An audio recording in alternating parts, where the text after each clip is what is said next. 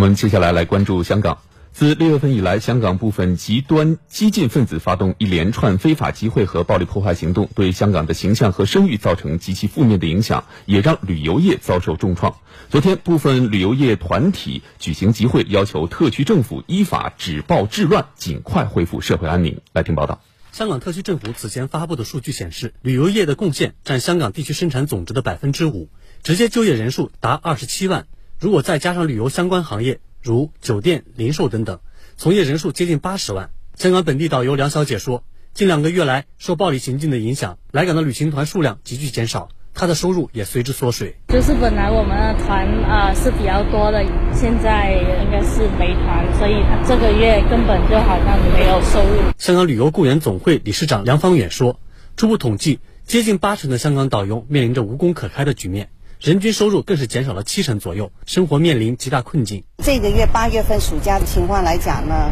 游客来香港已经少了百分之八十到九十，从业员他们的那个收入的话也是这样子少了八十到九十。为了尽快走出困境，香港旅游业界发出呼吁，希望特区政府能够尽快采取措施，为旅游从业人士纾困解难。香港旅游雇员总会总干事林志挺说：“纾困解难的第一步必须是止暴制乱。”对于我们来讲呢，现在最主要的就止暴制乱，因为我们看到旅客不来香港的原因，就是看到香港现在这么乱。那如果我们现在天天都在新闻上看到香港这个乱局，全世界的游客都不来香港了。如果不来香港的话，我们整个旅游业、整个政府去资助我们或者是帮我们纾困都没有用的。所以我们觉得，首先是止暴制乱，恢复社会的秩序。